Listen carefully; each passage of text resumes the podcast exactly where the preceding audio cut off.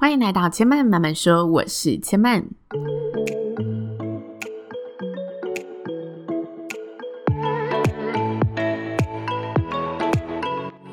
目前频道在 Apple Podcast、Spotify、KKBox 以及 Google Podcast 都听得到。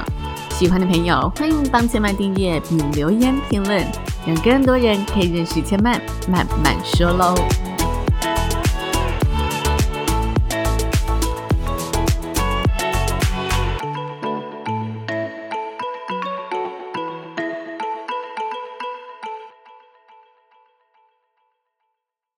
你说话的样子就是你生活的样子。欢迎来到好好说话、好好生活的系列。在这个单元中呢，千曼会跟大家从熟悉的日常谈话出发，聊聊不同的表达方式，开拓美好生活就从好好说话开始喽。今天想与大家聊聊的呢，是察觉那些操控我们的情绪字眼。大家呢可以一起想想看，我们身旁呢有没有这类型的朋友？他呢很喜欢分享看到的一些新闻时事，分享的时候会直接把新闻看到的标题和内容作为一个转述，然后呢就开始跟着新闻的方向愤愤不平，振振有词的讨论起这个事件。那当你深入询问，诶，事件的缘由发展，会发现他好像没有那么了解。那呢，你再进一步跟他提出不同的立场时，或者想询问他为什么他的想法是这样的时候，他呢也说不出一个所以然，最有可能只会留下一句：“我看新闻就是这么说的啊，新闻报道就是这么整理的啊。”我觉得这是一个非常有趣的现象，就是呢我们在接收讯息的时候很容易很被动，然后呢就轻易的接收了那一些蕴含情绪的资讯。接着呢，当我们在分享这些资讯的时候，会全盘的输入再输出，忘了自己去做一个过滤，没有经过任何的咀嚼。不知不觉就成为了那一些被带风向的人。那回过头来，为什么我们那么容易相信这一些资讯？为什么这些资讯会容易影响我们呢？那为什么人们会迫不及待的跟身旁的朋友分享这一些资讯呢？我觉得啊，这里面有很大的原因，除了是我们想要展现我们的所知，想要跟大家开启话题之外，那就是我们接收到的这一些资讯。其实里面也偷偷藏了很多会触动我们情绪，会让我们产生某种情感，让我们无意间呢就被说服、被操控、被渲染，忘了停下来确认资讯背后的意图和陷阱。所以呢，我们就要回过头来检视一下，作为一位接收者，作为一位听者，我们容易被影响的、被带动的情绪是哪一些呢？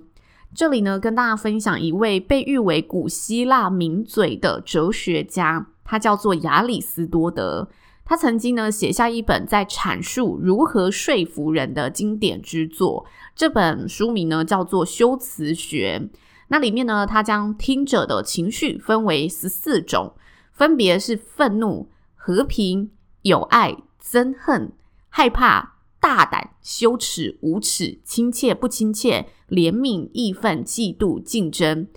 他说呢，只要能触动听者的这几种情绪，就很容易进一步的来说服他、诱导他。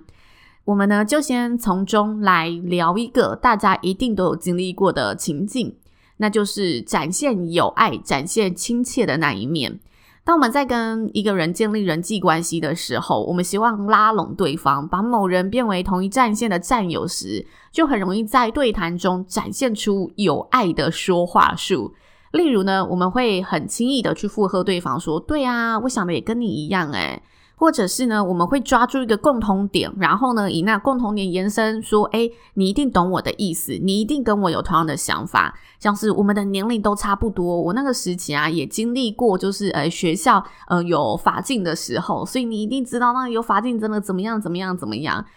我们会找出一个利基点去缩短彼此的距离感，去展现我们的相同性。那这一点呢，其实我们在观察许多演讲家或者许多讲师、网络上的 KOL 布洛克，他们其实都很容易用这样子的话术，或者用这样子的写作方式去拉近彼此的距离，就是建立起初步友好的好感度与关系。很多销售人员也会用这种方法。例如呢，他会跟你讲说，诶，你是不是也跟我一样，就戴口罩呢，戴到我们呃痘痘啊都开始冒出来了，然后皮肤很闷热红肿，怎么样看医生都看不好，试过什么样子的方法？然后他就举例说，一二三四五，他试过了什么方法？然后就说，诶，直到呢，我用了这款保养品之后，整个开始改善好转。如果你一样跟我有这个困扰的，这款保养品推荐给你，你真的可以试试看。他既有呢那个一点、两点、三点、四点、五点，就是在找与他相近的人。就你可能五点里面只有两点被他说中，你就会觉得他是跟你同样的人，进而呢那个产品就容易打动到你。那他这背后运用的呢，就是诶，我展现出我的亲切，让你感受到我是有爱的。我跟大家说明一下，我的友是朋友的友，不是有没有的有，就是他对你是友善的，然后再付出关心关怀的，他对你是有爱的，去建立起人与人之间这个人际关系，建立起这个好感度。那这是比较正面的一个案例嘛，就是他是想要跟你有好的一段关系的发展。但如果呢，我们被触动的这个情绪，是这十四种情绪里面的愤怒、憎恨、害怕、嫉妒，比较负面的情绪时，会产生什么结果呢？我举一个呢，同样很明显，大家日常生活中一定也都可以碰到的案例，那就是我们去观察那一些立场明显的新闻台或者政论节目，就可以有很多的收获。去听听看呢，各派立场的人会说什么话，会运用什么词汇。造成什么结果？然后，诶，让听者的情绪是容易被煽动的。那呢，当说话的人他不停的用这一些诶比较容易激起你情绪反应的字眼，然后在叙述一件事情时，你就很容易从原本诶只是不认同这个价值观，变成你开始不认同这个人了，因为他每次都针对这个人在释放一些资讯嘛。再进化成你不认同这一个党，你从这个人呢放到大哦，都是因为这个党叫他怎么做的。分化过后，这份不认同甚至会变成讨厌或者变成仇恨，就他开始呢加深你对这一些负面情绪的影响。所以呢，当大家在看就是不同立场的新闻台时，可以多听一下他们个别立场会出发的这个呃说话的点是什么，以及他们运用的词汇会是什么。即使是同一件事情，他们仍然有不同的出发点，然后运用了不同的词汇去叙述，去跟大家表达，嗯，这件事情你应该要想的方向是哪一边。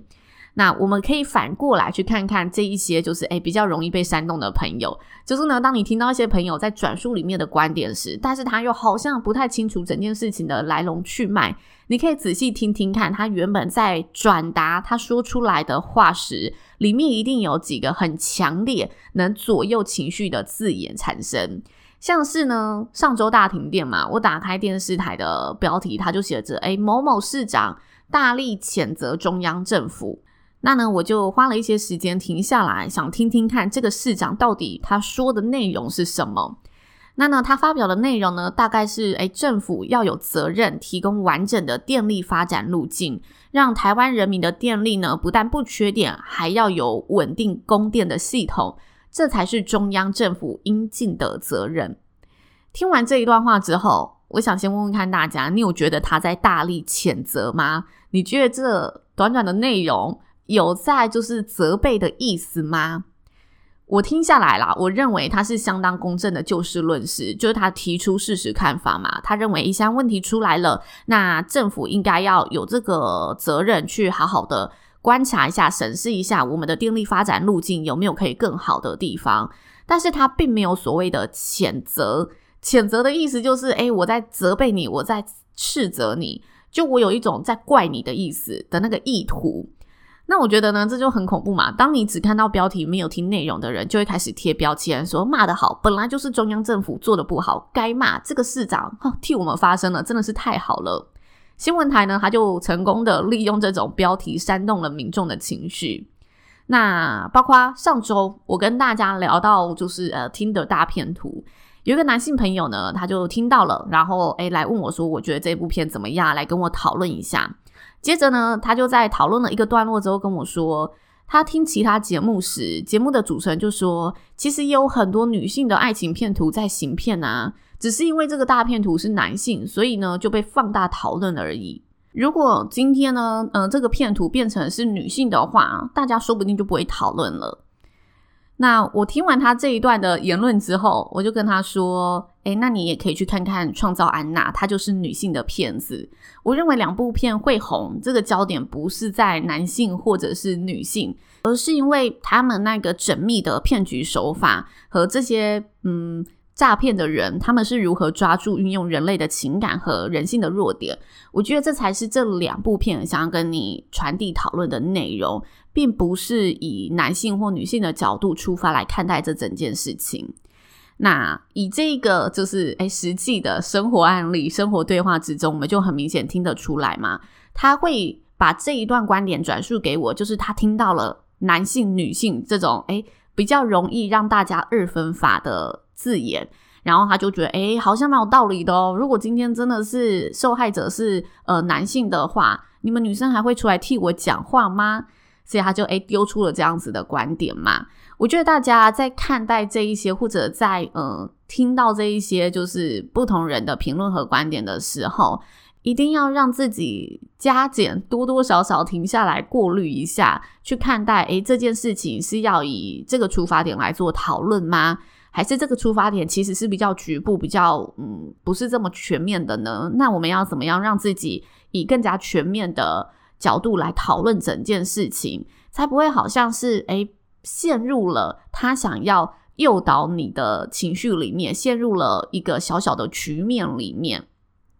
那我觉得这就是反过来说的嘛，就语言就是双面刃，它就是有负有正。如果你想要呢借由说话去抓住人心。那你就可以呢，展现他正的一个面向，借由刺激听众的情绪这个说话方式，然后呢，去导向对自己有利的主张。那如果是负面的，我觉得就会像刚刚那样，他去触发了男性跟女性之间的一个议题，然后造成了后续一些诶可能偏于这一件事情想要跟你讨论的内容了。